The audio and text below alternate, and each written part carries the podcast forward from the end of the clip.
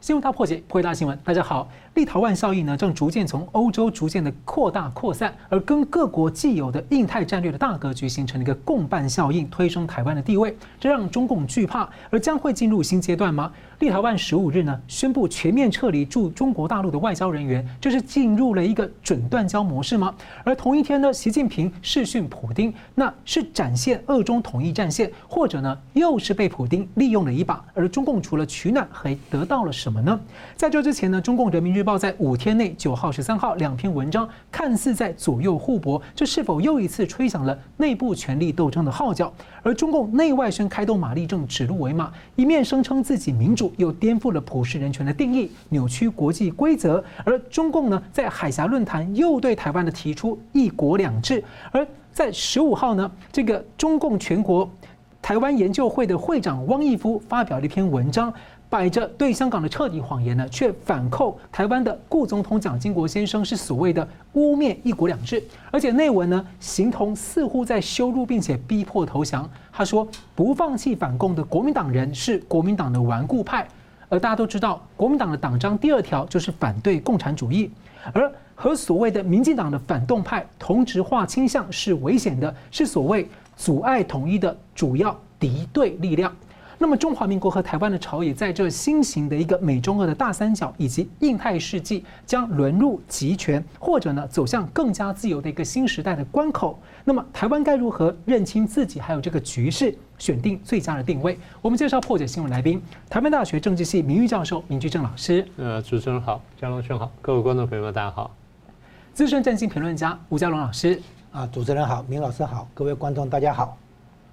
而，中共十一月份呢的第三次的历史决议声称要牢牢把握两岸关系的主导权和主动权。那么最近呢，台湾有人士认为，美国华府近几年实质上是越发的把握牢牢。他说，中国大陆为了所谓的民主伟大复兴，而美国是为了长期战略竞争，两强都意图牢牢握住台湾，而大陆也就是中共啊，越主动的。主导两岸关系发展进程，这个两岸对等协商的这个谈谈判的方程式呢，就越会遭到侵蚀。而美国方面如果越主动的主导台海情势的发展方向呢，名为史上最好台美关系，台湾就越被紧紧锁绑。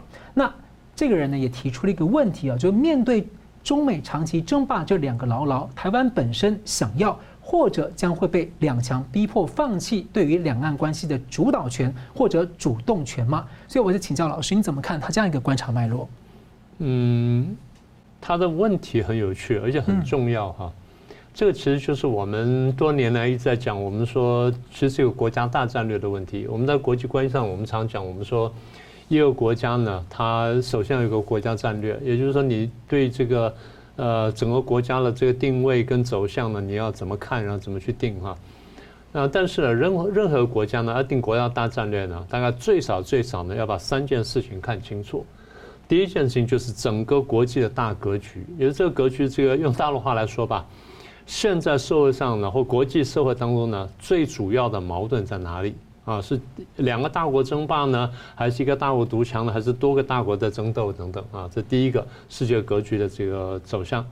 第二，从这主要的这个问题或主要矛盾呢，它引申出哪些次要的区域性的问题啊？这第一个啊，就是国际格局。第二，一个国家在看清楚这个格局之后呢，你得分清楚说我站在哪里。这个两强相斗，或者多强相斗，或者一强独霸，我站在什么地方？然后我在位上看出去呢，我的敌人是谁，我朋友是谁，所以简单说就是分清敌友。嗯。第三呢，就是如果说你看出去啊，呃，不管是敌或友，在国际社会上，我们说没有永远朋友，没有永远敌人，对不对？所以今天的朋友都可能是明天的敌人，而今天的敌人可能是明天的朋友，这个东西都不一定。但是你要做一件事情，就是你要能够排序。也就是说，到底今天谁对我威胁比较大？谁今天我是可以合作的，甚至可以利用的这个对象？然后我们再怎么做？就即便是利害关系，都应该这样，至少的底线。它有一个最小底线。所以呢，我再说一次：第一，看清楚国际格局；第二呢，分清敌友；第三呢，正确排序。那至少做这三件事情。譬如说吧，在过去从一九四五年到一九九一年，大体来说呢，是一个美苏争霸的时代。大概从四七年到四八年之后，大家已经认识到它是一个冷战。什么叫冷战呢？美苏之间要爆发热战不太容易，但他们是全面的、全方位的对抗，然后各国都会卷进去，除非你是非常偏远，然后真的跟大家都没有关系的地方。所以在这情况下呢，大家就要在这两极当中找到自己的定位。每个国家都是如此，几乎跑不掉。所以我们就几个观察，也就是说呢，在这个情况下，除了美国跟苏联之外，几乎没有第三个国家可以来主动出手改变这个格局，只有他们两个能改，别人是改不了的啊。这第一点。第二点就是个别的国家可以被动的进入棋局，这两个在打打得这么凶，那大家都会卷进来，那不管深浅都会卷进来。那你要卷到很高层啊，一般一般国家很难卷进去，你被被动拉起来那有可能，譬如说古巴。是啊，大家搞古巴飞弹事件了啊，那你卷进来了，你选的吗？不是你选的。苏联说我要在古巴摆飞弹，古巴能说不要吗？他当然要，所以他是被动卷进来了。那如果苏联在在古巴摆了飞弹，到最后美国生气了，然后前面全局进逼，苏联如果不后退的话，那美国就要打古巴，所以古巴是被动卷进去了，你是跑不掉的。啊，那这个中共也是被动卷进去的。美国跟苏联对抗，然后美国觉得说：“哎，我心理上比较脆弱，我受不了了。”然后我要拉一个人进来平衡一下压力，把中共拉进来了。他拉中共的时候，中共当然可以拒绝，但中共还想说进来呢，好处坏处都有，但好处可能比较大，所以我进来了。所以中共是被动被拉进来的。而且当时还有有金无代的那个间谍在里面，有很多事情他是被动拉进来的。拉进来之后呢，变成美中苏三角，那中共呢，也就是卷进去了。所以。讲到台湾呢，今天台湾更是如此。如果说大国要主动卷你的话，你你很难跑的。这就我这我的这就是意思。大家说，哎，我们要主动的，对，这些话都讲得很好。问题是你得明白客观环境，不是说你什么事情都主动得了。我们当然想主动，想主导，我所以我说思路是很好，但是呢，解方呢可能不太对。好。所以那篇文章我记得后面还有这几这些话啊，他说，嗯，大陆今天为了这个民族的复兴嘛，美国为了长期的战略竞争什么，所以两强都希望说牢牢的抓住台湾，所以台湾呢就变成说被被绑死被绑住了被绑死了，一点都不错。这是我一直在讲，我说美国都跟中共都拿台湾当棋子来下当牌来打，你跑不掉，你很难受。但是呢，就恰恰好，因为你是双方的棋子，而且非常重要的棋子，你反而空前安全，你会非常难受，因为一个对你好，一个打你啊，一个打你，一个对你好，你会夹在中间左右摇摆，非常难过。但是你空前安全，为什么难受而安全呢？因为你这张牌太重要，对两边都重要，两边都不敢随便放掉它。美国不敢随便丢掉台湾，因为丢掉台湾的话，他这边可能要全盘皆输；中共也不可能丢掉台湾。丢了台湾之后，他不一定会输，但他内部可能呢，民族主义的这浪潮呢，会把他政权淹没，所以他会因为内部出问题。还有一种可能就是，中共如果台湾那边出了事的话呢，很可能他的其他地方的战线会逐渐崩溃。嗯，所以他他的问题就是说很尴尬。反过来说，就是他如果说他他打台湾牌啊，其实大家常常在想说啊，中国一天到飞机飞过来，是不是要打我们？不完全是，我不是说他一定不打啊，请各位听清楚，我不是说中共不想打台湾，我是说中共飞飞机过来呢，一方面是来探路了，二方面是吓我们，其实三方面呢，拿台湾当牌呢去打美国，这个才是真正的意思。所以你看他在台湾牌玩久之后呢，他美国就必须去回应他。好，那么再来就是今天的格局呢，美中已经进入全面对抗了，大家开始拉拢。然后美国拉拢世界各国，现在开始拉拢台湾。你台湾已经看见趋势这样的，难道你要逆潮流而动吗？你要去劝架吗？还是说你要去去力挺中共？这两个方向都是错的。你价值上是一个反共的大场。对，所以这是第一个问题。第二就是分清敌敌我的问题，分清敌友的问题。是美国占台湾便宜，我完全同意。但中共是要消灭我们呐、啊，美国没有想消灭我们，美国是想占我们便宜。而且美国跟我们价值观相同，中共是独裁，我们这样还分不清楚敌友，这个是很奇怪的事情。而第三是排序，对，美国是占我们便宜，美国有时候也挺讨厌的，我都同意。但再怎么说，退一万步说，美国最多是未来的对手，中共是当前的敌人。所以不管说从看世界格局也好，或看这个排序也好，看敌友也好，应该这些问题都不是很难。所以我才说，从国际关系的战略定位的角度去看呢，这些事情呢，应该相对容易。台湾呢，其实不要被中共统战所骗呢，会看得比较清楚。因为台美的这种就算是未来对手关系，也是这种正常民主国家的，是正常良性竞争嘛？对。那老师，我再追问一个好奇点啊，就是。像中共这个在逼迫孤立台湾的时候，用两岸关系。那但是现在这几年看的很明显是，台湾海峡越来越国际化，而被认为是印太的中心。很多国家印太战略都把台湾拉上来啊。所以你怎么看说？那我们自己要如何看待国际关系跟两岸关系之间的关系？哈，是该两者牢牢紧扣哈，或者是要可以我们看收放自如或者怎么样？您怎么看？当然，我们是希望说收放自如，但我刚刚刚前面论述了站得住脚，他表示说这两个问题根本是连在一起，你跑不掉的。也就是说，美中对抗了，台湾变成战场了？呃，这样说吧，台湾变成这个主角了，应该叫剧场比较准确，倒不说战场。我在美中没有想打仗，在那个 C 位了，在那 C 位，嗯，这样讲会比较准确。它是一个剧场，也就是说大家在这边演戏，那台湾就是陪着演，但台湾要演得好。所以演得好，就是说你晓得今天可以跟谁多要什么东西，你得想清楚这件事情。所以我才说伐交伐交。现在大家都在帮我们反共，大家在帮我们对抗我们最大敌人的时候，我们自己不反共，这不是很奇怪的事情吗？是。好，我们继续来看这个中共在分化这个台美跟台湾的关系之外呢，最近是更加的这个极力要扑灭一个燃烧中的自由火焰啊。那立陶宛效应的扩散呢，中共是似乎是越打越添柴火，而且可能啊推升到一个新阶段。经济学人说呢，中共和欧洲现在出现四十年来最严重的外交危机，上一次是一九八一年荷兰出售潜舰给台湾。那么立陶宛呢？日前，那宣布是被迫呢从中国大陆全面撤离的外交人员还有家属，理由是安全疑虑，并且呢批评中共片面违反了维也纳外交公约。那路透社报道说，这撤离就是对恐吓的回应。那这也让人联想说，是不是要担心被中共又来一把这个人质外交？而美英官方还有这个呃的力挺立陶宛，那捷克参议院还为此通过了决议。所以我想请教嘉龙大哥，你怎么解读哈这次的撤离？难道有人说，呃这是可能一个进入一个？准断交模式，你怎么看？哎，准断交模式呢？现在是媒体上的一个最新的用语哈。那在描述的情况是啊，立陶宛跟台湾之间，哎，立陶宛呢在台湾这边哈设立一个代表处，然后接受台湾在立陶宛那边也用台湾的名称来设代表处。然后这件事情呢，最大的看点是为什么中共没有跟立陶宛断交？嗯，这才是最大看点。我现在解读给大家听啊，就是说，其实立陶宛是欧盟里面的小国，啊，就是波罗的海三小国里面的小国。然后呢，他的这个对台湾的这个友善的动作，提升台湾这个外交关系的动作，相当于我说它起到一个效果，相当于是在为欧洲替欧洲来做试探，试探。然后呢，就说名义上，包括立陶宛在内，名义上嘴巴还是讲一个中国政策。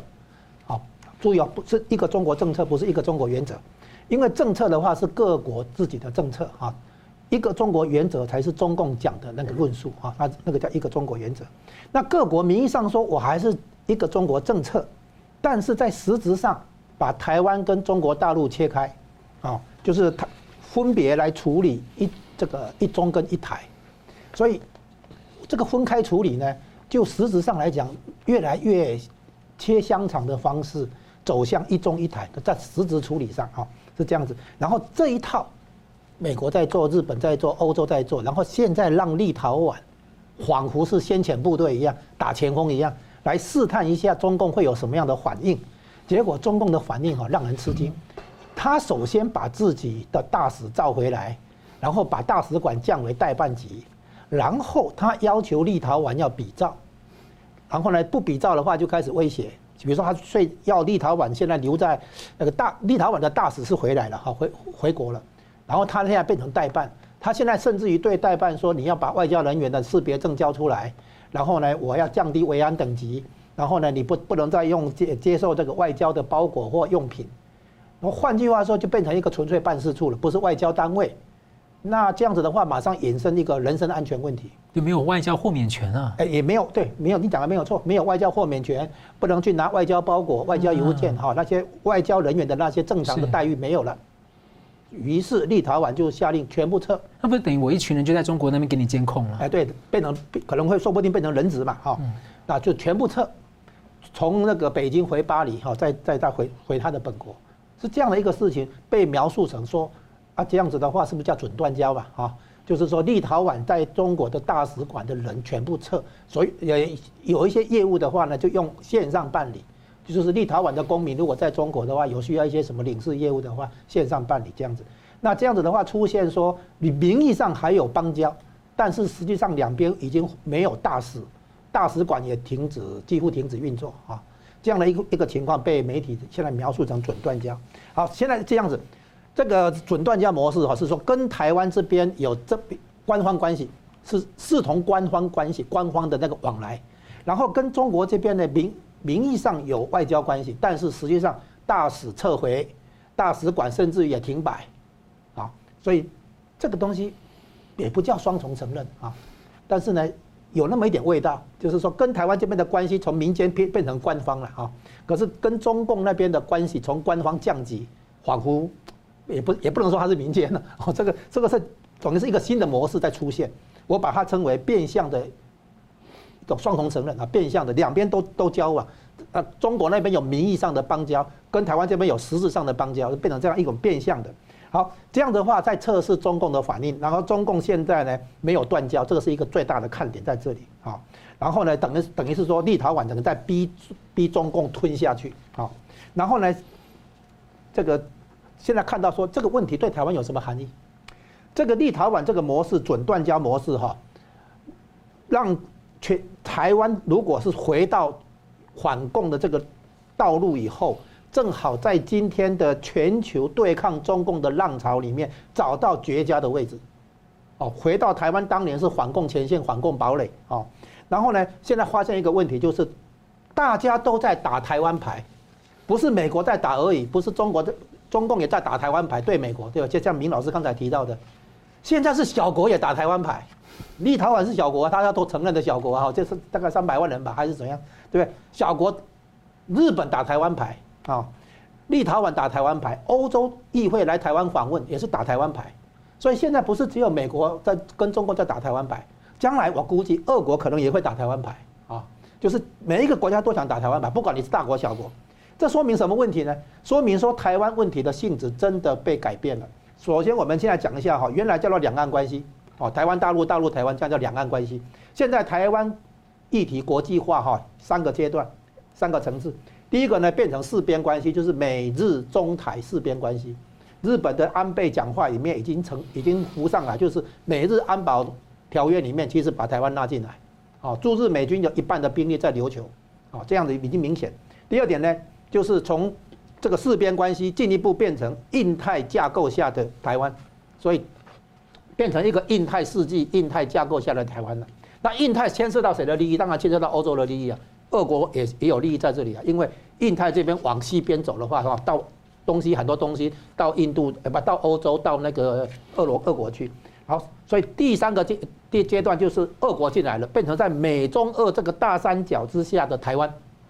所以台湾的那个。提升自己的国际空间跟战略价值的一个办法，就是从印太架构来看台湾，而不是从海峡两岸两岸关系来看台湾。哦，以后没有这种事了，以后不要讲两岸关系，讲印太战略下的台湾。哦，然后呢，现在我们回应一下你刚才那个题目哈，就是说那个中共可能要逼台湾投降哈，逼台湾放弃这个反反共路线什么的。我说哈，问题出在台湾人或者台湾没有投降这个选项。有人不准台湾投降，这样讲讲白一点啊，投降不在台湾的选项里面。然后呢，现在我们要明白的是，中共把台独跟华独几乎画成等号，啊，就是几乎是同质性。只要你是对抗中共的、不接受中共的招安的、投不向中共投降的，都一律将来就是一律打成独派。不管你是台独、华独都一样。所以今天立陶宛的这个模式，双重断交的模式，给台湾的启示就是台湾要重新认识自己，重新定位自己。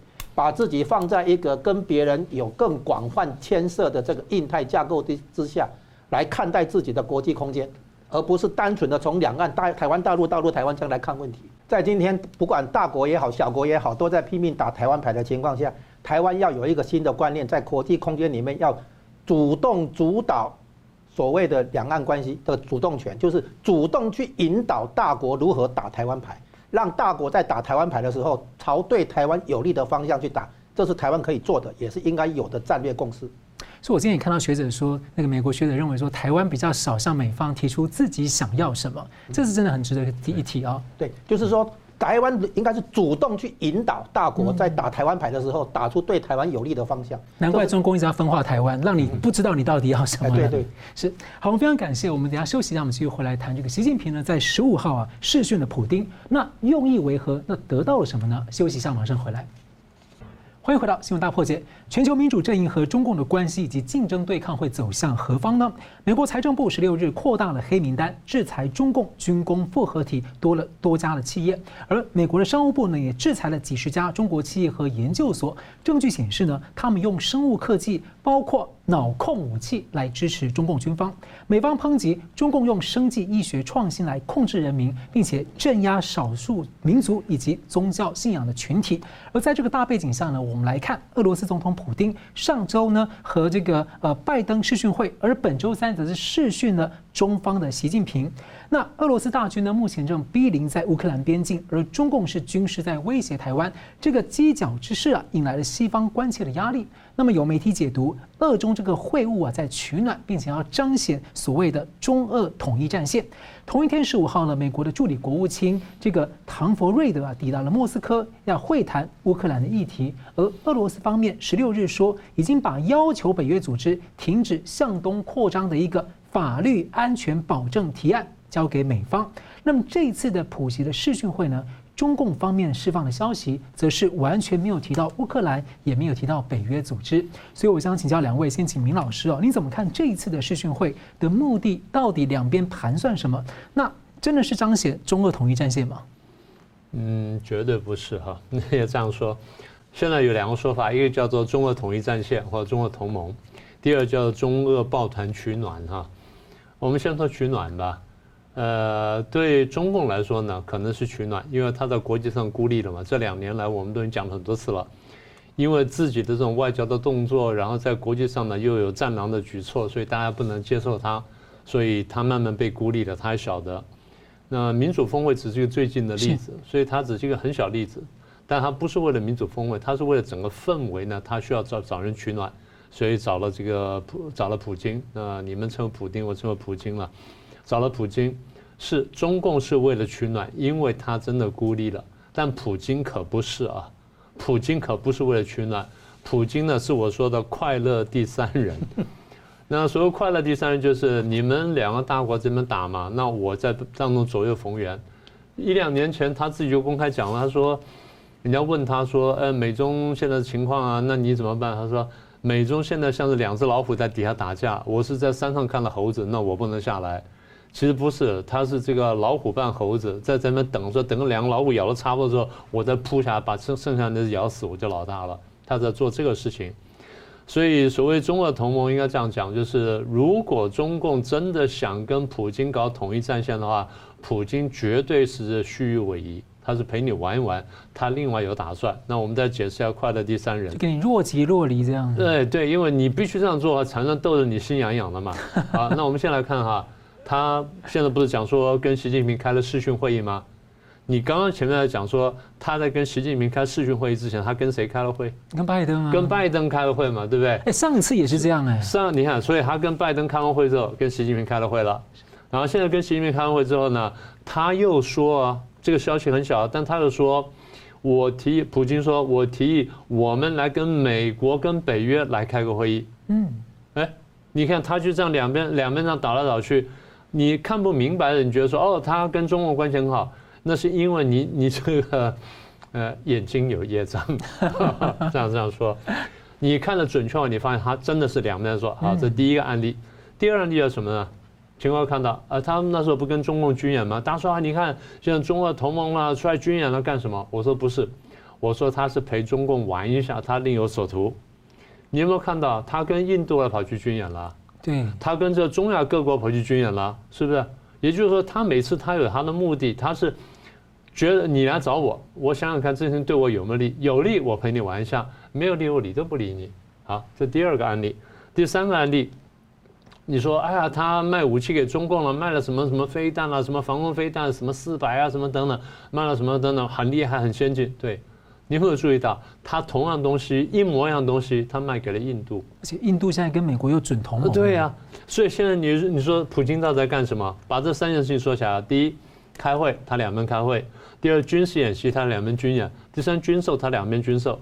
你觉得他在干什么？嗯，这是比较快乐第三人，所以我说大家得看懂，不要看到表面的东西。这第一个，第二个，中共一定要把它宣传成为中俄统一战线，因为他孤立了，他需要抱团取暖，他需要告诉他说我们的朋友满天下，其实不是这么回事。这是这一方面是哄着哄这个自己国内人的，二方面就对国际统战混淆视听。但你真的看明白小说，不是那么回事。好，那现在下一个问题。普京到底要干什么？所以我们说，快的第三人就是你要左右逢源嘛。左右逢源的目的什么？请各位听清楚。我在左边靠近左边的时候，我跟右边拿利益；靠近右边的时候，我跟左边拿利益。我两边开价，两边要。所以现在说啊，看起来配合中共，不是。我讲的准确点，目前所有看起来配合中共动作，不过是拉中共做筹码，然后对欧美来喊价。啊，我再说一次，拉中共做筹码，然后对欧美喊价。啊，那他要什么？他跟欧美要什么？第一，很明确，乌克兰不能进北约，然后欧美不能这么明确去保护乌克兰。那下一步，如果说这两步都走成的话，下一步他开口要求就是，乌克兰要成为我俄罗斯的被保护国，他要这个东西，因为最后他想把乌克兰收回来。大家要回头看一下历史啊，乌克兰跟俄罗斯呢曾经就是统一过三百年，但是乌克兰一直被俄罗斯剥削，不管是在这个第二时代，还是说在这个后来苏联的时代，所以乌克兰受不了了。谷仓这个稻米啊，这个小麦什么，你从我们这边拿走，因为我们有很好的黑土地，把它拿走了。结果这边实验这个这个共产农农庄呢，我们饿死几百万人。乌克兰是从古到今的谷仓地，就在那一次搞这个集体农庄头，可以饿死两三百万人。你说乌克兰这口气怎么吞得下来？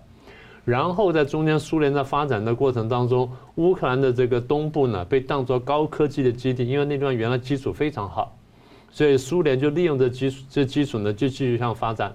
所以请各位注意看，苏联的核武的重镇跟太空科技重镇很多是摆在乌克兰的，就很像中国的东北一样。对。那那个还不只是地理的问题，它还有一个人才的问题啊，所以它这个是这没有关系。所以当这一九九一年这个苏联瓦解，乌克兰分裂出去，然后乌克兰独立之后呢，俄国是非常痛心的，普京这边人呢更是如此。所以普京念兹在兹呢，就要把乌克兰收回来。好，那么如果乌克兰真的收回来的话，他下一步要的一个是白俄罗斯，一个是乔治亚，再来是摩达维亚。这三个是最明确的，那其他就是多多益善。我们过去跟大家讲过，我说俄罗斯的外交呢，传统就是非常贪婪的外交，然后非常扩张性外交，所以这个东西在他们基因当中是根深蒂固的，它不会不会少一分一毫的。在历史上，俄罗斯呢忽大忽小，忽大忽小已经很多次了，现在只不过在各位眼前再发生一次而已。但它在缩下去那时候，下次再起来的时候，那那个大的那个程度会比上次还要再大一点点。好，那现在我们要注意了。所以过去我说过，如果中共呢要对外作战，不管是打台湾、打印度、打越南，跟打日本或跟美国打起来，我可以保证，俄罗斯大大军呢在边界上就能等到，等到你这边稍一放松了，我就打进去了。我上次用过魏蜀吴三国在案例做比较，那当时后来我看了一场，很多网友看完了，颇不颇不有人说啊，中俄同盟多么坚强，我说你不要搞不要搞错了。你回去读读俄国的外交，俄国的外交向来不是趁火打劫，就纵火打劫。你们等着看好了。我当然不希望这件事情发生，因为这事情发生的话，对台湾冲击也会非常大。但今天俄罗斯在乌克兰摆出的态势呢，大家得看清楚，对台湾呢也有一定的冲击，所以台湾呢必须要小心防范。嗯，是吴老师怎么看？呃，这个俄国的问题哈，他现在在大国博弈里面找到新的位置，这个东西对台湾来讲也是很有启发性。哎，我之前在这个节目上讲过，俄国目前的基本战略构想，就是把中共撑起来，在战术上某些地方配合一下，好，让中共觉得俄国跟他还好像好像有同盟。啊，普丁说我们没有同盟，他说，哎，没有同盟胜似同盟啊，对不对？就是让中共有点底气，还是有点表面上至少有好像有那个俄国在支持一下。我说这个是战术层面给中共一些某些支持，但是在战略层面呢，他是站在美国这边，因为俄罗斯怎么可能会乐乐于看到旁边长出一个大那个大个儿，对不对？所以中国的呃中共的崛起啊，如果采取这种战狼外交的话，而且还会窃取俄国的那个军事科技的话，你想想看，俄国怎么会放心？所以在战略上，俄国站在美国这边；在战术上，某些地方啊，什么联合军事演习了，什么东西，也稍微撑一下，配合一下演出是这样子。所以呢，只只要中共觉得有底气跟美国继续对抗的话，那俄罗斯一定可以从美国这边拿到一些好处。啊，这是所以这个才是俄国的那个利益所在，策略所在。那在这样的解释下，我们来看一看俄国的利益是什么？俄国的利益，第一个先讲乌克兰。乌克兰的部分有两件事情。第一件事情呢，就是啊，为什么他要去打那个克里米亚，把克里米亚拿下来？因为俄国一直几百年来一直在寻求所谓的不动港，而这个不动港现在目前呢，这个东北那边，这个毛泽东把东北拿回来以后。那个已经没有了，所以现在只剩一个地方，就是黑海舰队的总部在克里米亚的西南端那边。所以呢，后来呢，这个乌克兰独立以后，普京干脆把克里米亚吃下来，是因为那个黑海舰队的总部不动港在克里米亚的西南端那里。啊，这是第一点。这个乌乌克兰的克里米亚，然后因为这个事情，美国对俄罗斯制裁嘛，啊，经济制裁，害得俄罗斯卢布大幅贬值。啊，第一件事，第二件事情是北约东扩里面。有三个国家要争取进来，就是黑海的那个这个地带哈。第一个土耳其，第二个呢乌克兰，第三个呢白俄罗斯。但是但是呢土耳其也就算了，因为毕竟还跟俄罗斯没有直接的一个接壤，隔个隔一个黑海。那乌克兰的话跟白俄罗斯如果北约东扩的话，那俄罗斯吃不消嘛。所以呢俄罗斯的基本底底线就是北约不要在东扩的时候把乌克兰纳进来。所以呢普京玩了半天，拿拿着中共一起玩。啊，对美国施加一点压力，其实就是这个啊，要求美国这个明白这个讲出来，就是说不要在东扩的时候把乌克兰纳进来。好，这是第一个关于乌克兰。第二件事情呢，被俄国现在也把手伸入印太战略，俄国现在也重视印太战略。第一点就是印度，俄国现在普京不是跑去印度吗？好像一天访问的一天签了二十八个协议哈，我们上次有讨论过这个问题。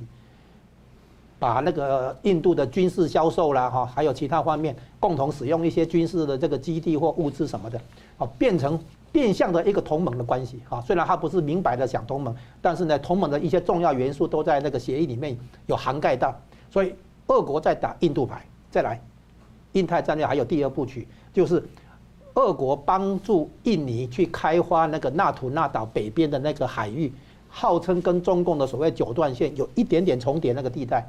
然后呢，中共现在跟印尼在这个地方有摩擦，就这个月出的事情啊，那就表示说中诶，俄国原来卖石油给中国的那一家公司把股权卖掉了，反正现在呢就变成说，俄国有另外一家石油公司叫国营的哈，叫海外石油公司，现在在帮印尼开采这个相关的那个探勘跟开采石油天然气，然后这家公司也去也去跟越南签啊，所以呢。开采在南海这边开采石油天然气这件事情，俄国不但介入印尼这边，也介入越南那边，所以呢，你可以看出来，现在俄国把手深入印太战略，深入南海，然后呢，现在已经先切入印尼跟越南，然后名义上是开采探勘那个石油天然气这样子。好，再来，俄国还有一招，还有一步步骤就是日本。现在俄国前一阵子不是跟，诶，这跟中共的舰队去绕日本一圈嘛？对不对？这是什么意思？俄国拉着中共，然后呢，做球给日本。日本现在完全有理由是要加强他的军备，重整他的军备啊，因为他的威胁你们都做出来了，这样子都做出来了。所以中共呢，原来是希望把俄罗斯拉进来，向美国叫板。你看，俄国站在我这边，那俄国说行，我们来演这一出，对吧？演的结果呢，让日本跳起来。所以日本现在可以跟美国要很多顶级的军火，美国有理由卖了啊。所以呢，你看看现在俄罗斯哈，你看它的这个下棋下到几个要点，一路这样下下来的话，印太战略有俄罗斯进来的话，那你知道吗？你刚刚讲了，印太战略有一个关键位置就是台湾嘛。啊，所以呢，俄俄俄罗斯虽然没有直接下台湾这个棋，但是在台湾周边下了半天，对不对？所以你可以看出来，普京是在为俄国争取最大的利益。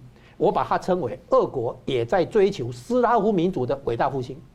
啊，所以呢，你们你不要不要说中共只会卖啊，那个文字上会讲说追求中华民族的伟大复兴，很好啊，你好好去做啊。但是问题是你现在搞了半天是被围堵，对不对？被封锁、被禁运，请问你这样的怎么去追求你的伟大复兴？你看看普京追求斯拉夫民族的伟大复兴，方方面面都把棋下对。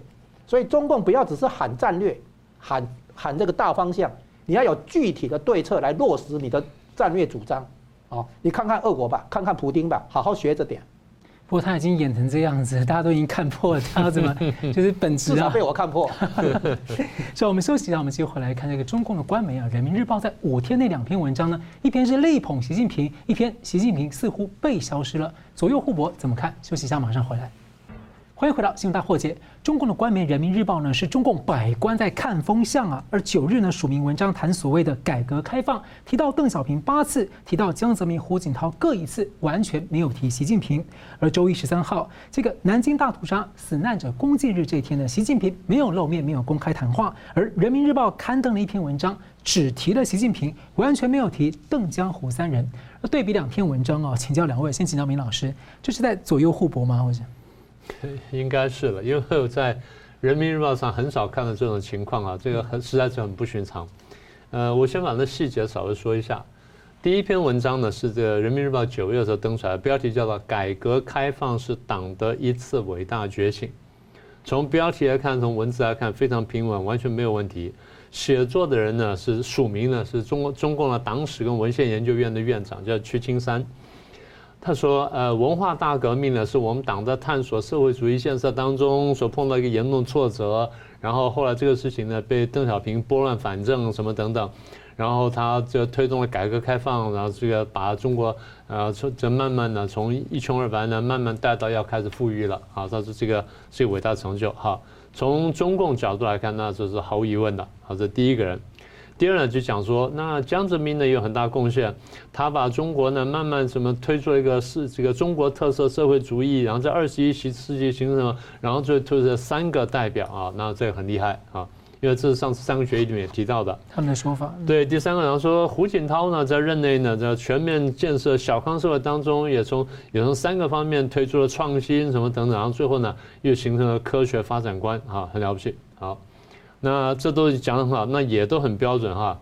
请各位看它的副标题，这篇文章副标题叫做“呃，深入学习贯彻党的十九周十九届六中全会精神”。十九届六中全会呢，大家都晓得说啊，它是这个承前启后，然后什么历史决议什么等等。好，那它里面有一段话哈，我还是要读给大家听。他说：“我们党呢，我们共产党呢，团结带领中国人民创造什么什么什么成就？我们实现了从生产力落后到经济总量跃居世界第二位的历史性突破，实现了人民生活中温饱不足到总体小康奔向全面小康的历史什么等等，然后推进中华民族从站起来到富起来的伟大飞跃。”这些东西呢，都是当初习近平呢在讲什么小康啊，讲什么两个一百年什么等等呢，他自己说的自己的成就。那你想讲到这时候就应该讲习近平了，没有提他的名字，嗯，没有提他名字。按照中共惯例，这时候一定讲说前面有邓江湖，那现在你看习更加光辉灿烂，这样讲才对啊，居然没有提，啊，这已经很奇怪了。再一段说，历史雄辩的证明，改革开放是党和人民的伟大的什么努力重要法宝什么等等。然后啊，最后啊，他说，当代中国命运的这个关键什么的，也是决定实现两个一百年的奋斗目标的什么等等。两个一百年也是习近平提的，对，在这边又没提他名字，也就是有多个地方完全可以提到习近平名字，完全应该提到习近平名字而没有提。那你说偶尔疏忽，这个在台湾报纸会经常看到，大陆报纸看到是非常不寻常。谁敢这么大胆？谁敢这么大胆这样去做？然后所以好像可能为了平衡吧，那么过了几天发表一篇文章呢，都是习近平、习近平、习近平、习近平。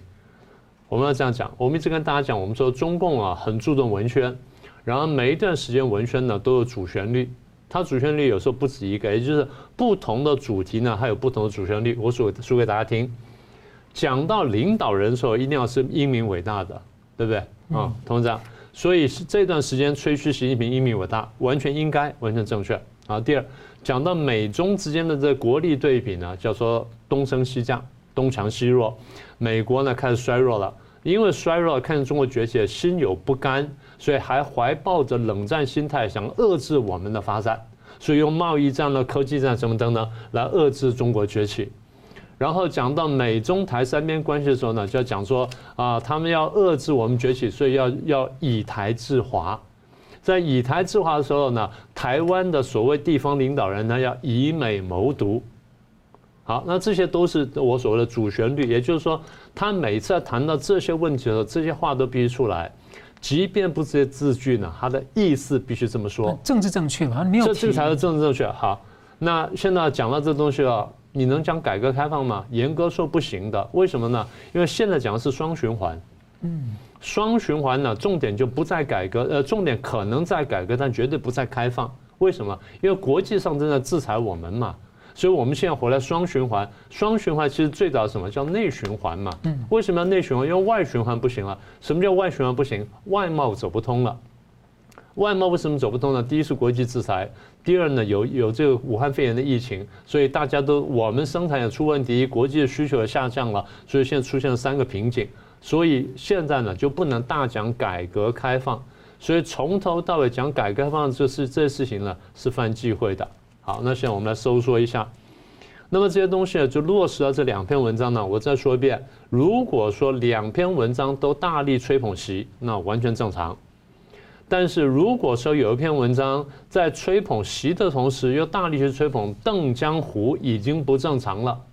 更何况这篇文章是只吹捧了邓江湖跟改革开放，而没有谈习，这是不正常加不正常。好了，然后再加上一个大讲改革开放，不讲双循环，这是不正常加不正常再加不正常，这是非常罕见的。好，那为什么这样？第一呢，我们讲说二十大呢要来了，大家要争位置，然后要去倒习什么的，各方搏得非常厉害，所以大家又把自己的声音呢丢进来。那我常常就跟大陆朋友在谈这件事情时候，大陆朋友经常提醒我说：“对，你们经常看头版，头版很重要，但你们晓不晓得？”后面的评论文章很重要。我说为什么？他评论文章常常是各方人马丢出来呢，试探风向的一个场域，那才是一个互搏的地方。所以你刚刚开始说左右互搏，这地方呢就是左右互搏的一个场域。这是第一个。第二，你记不记得我们上次谈这个历史决议的时候，历史决议不是公报出来了，就后来那个正文拖了好几天出来吗？为什么？你们谈了太多了嘛，谈拖了五天才出来。好，所以核心是什么呢？永习跟反习之争。奇怪的是，《人民日报》这样左右互搏呢，这么明显登在这个地方，它反映了什么？反映了党内的左右互搏，这才是真正的核心。所以我就说，从现在开始呢，到明年二十大之前呢，有很多好戏能看呢。这个就是其中一出的序幕。那江龙大哥怎么看？哎，今天这个问题啊，其实环绕着习近平，然后呢，议题上环绕着改革开放啊，那。严直接的问题是习近平能不能连任？习近平能不能连任会引出这么多的讨论，是因为最近经济非常不好。如果习近平的这个任内哈，这个到第二任的时候经济情况很好的话，那他没这些问题，不用什么在人民日报上左右互搏啊。那经济问题的话，其实有三个，第一个大家都知道贸易战，第二个大家都知道疫情的关系，可是第三个大家不知道，就是中共的这个路线跟体制，它优势已经用完，包括人口红利用完。包括它的那个环环境的破坏也到了极限了，现在必须转型，必须调整，然后呢，从路线到制度，到政策都应该要转。啊，中共没有意识到自己已经陷入他的那个劣势里面，后发劣势、制度劣势这里面，所以掌握所有的土地吗？啊，对，不，所所以现在就是习近平没有看到这个，但是习近平看到问题，他是这样子，改革开他的一个就是这两篇文章互补哈，我先讲一下。习近平现在有没有控制党中央？他如他他是控制虚掉了吗？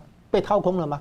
如果他有控制的话，除了控制控制组织，他还要控制宣传，还要控制第三个部门叫统战，三大部门啊，组织、宣传、统战三个部门。宣传的部分有被反习派拿去吗？你要问这个问题，应该没有。换句话说，第一篇文章都不讲习近平，第二篇文章都在讲习近平，对不对哈？第一篇文章那个屈青山，听说还是习近平的人，所以这就不让我想起来说，会不会？当然也有可能情况有变了哈。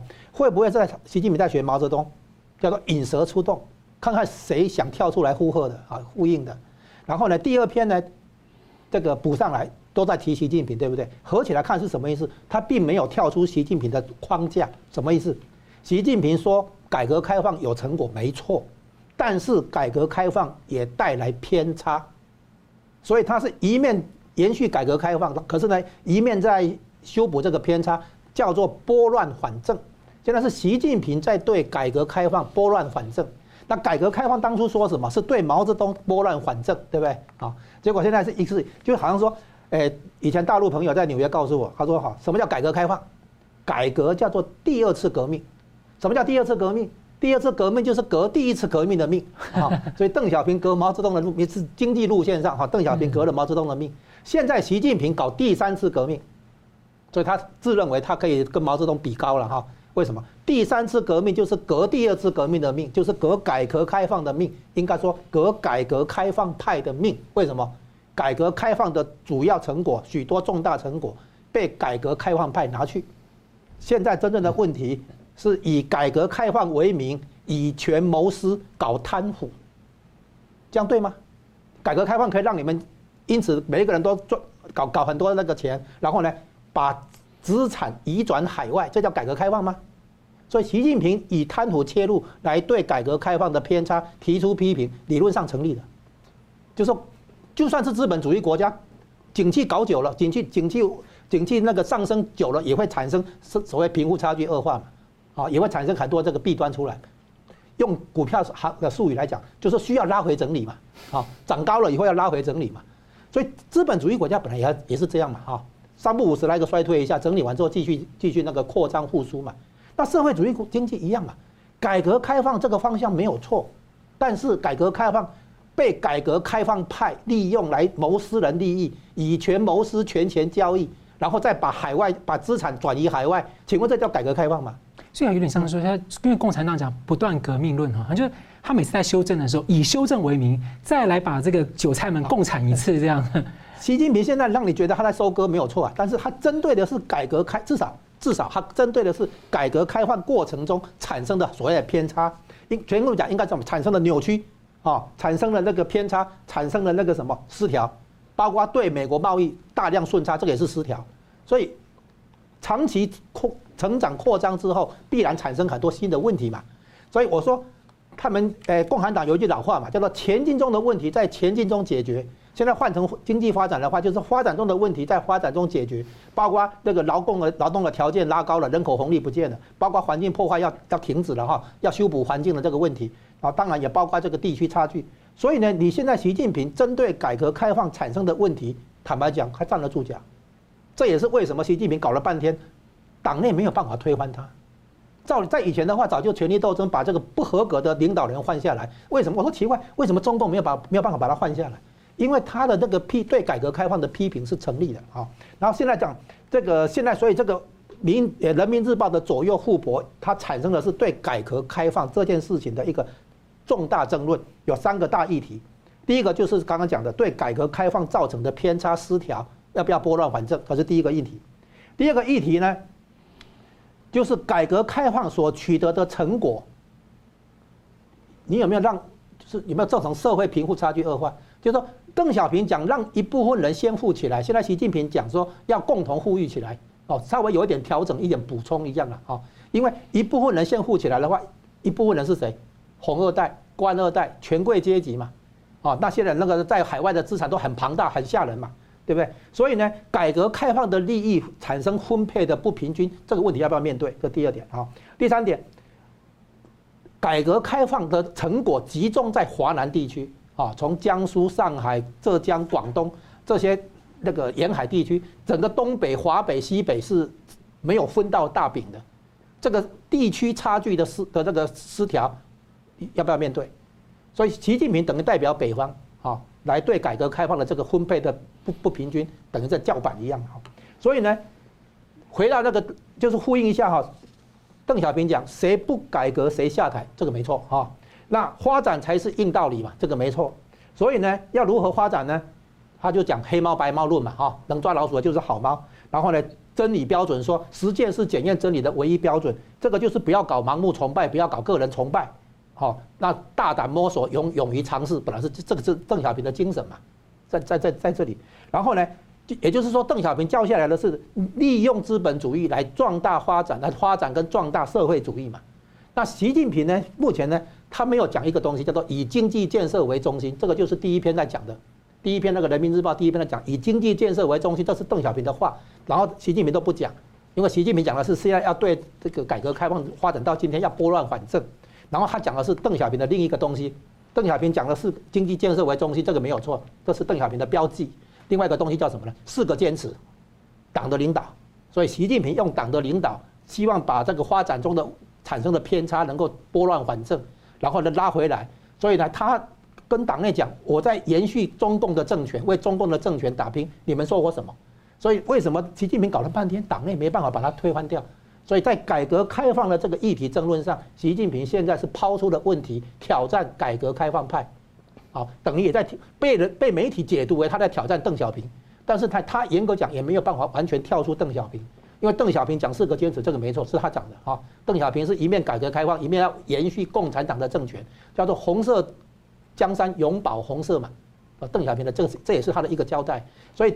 严格讲来，习近平现在是挑战了邓小平，但是严格讲，他在邓小平的框架里面这个这个活动而已。但是呢，他没有想到的是，他居然没有，他已经把邓小平的那个遗产哈，就花的差不多了，败家了，败的差不多了啊。所以现在看出来，人民日报这些表面上看叫做那个权力斗争啊，左右互搏，但是其实背后有很深刻的理论跟路线的这个辩论在里面。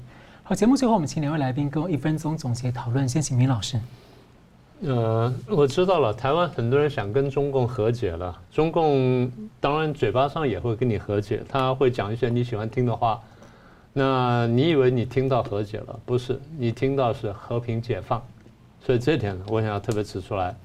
大家如果不相信的话，看新疆，新疆人真想暴动吗？新疆在未暴呢就先被镇了。新疆难道不想和解吗？那香港现在被镇压了，香港你觉得当初不想和解吗？他真的挑起问题吗？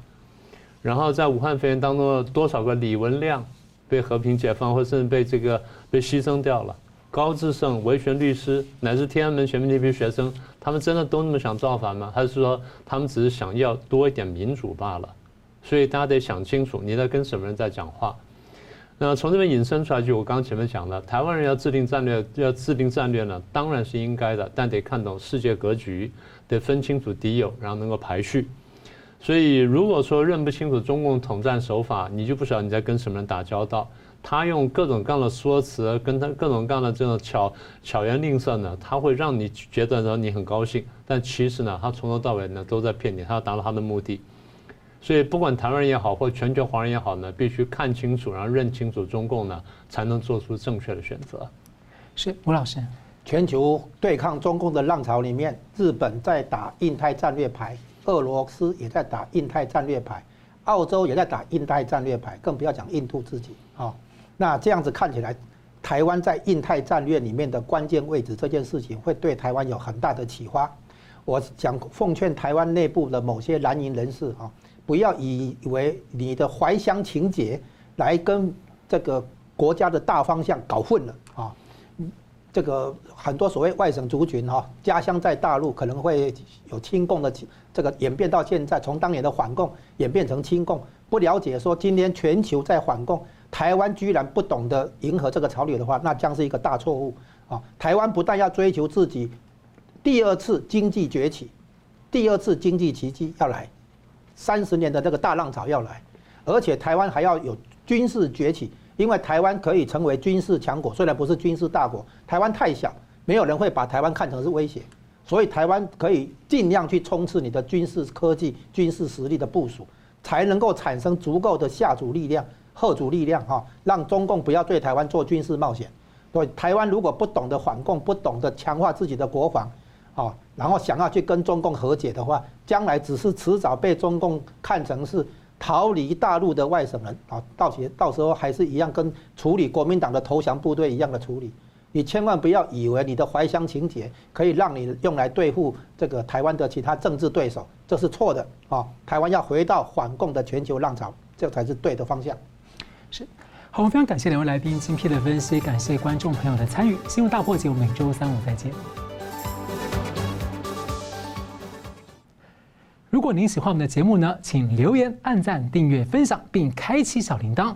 那么，感谢各位呢长期对我们的支持。新闻大破解团队呢将持续为您制作更优质的节目。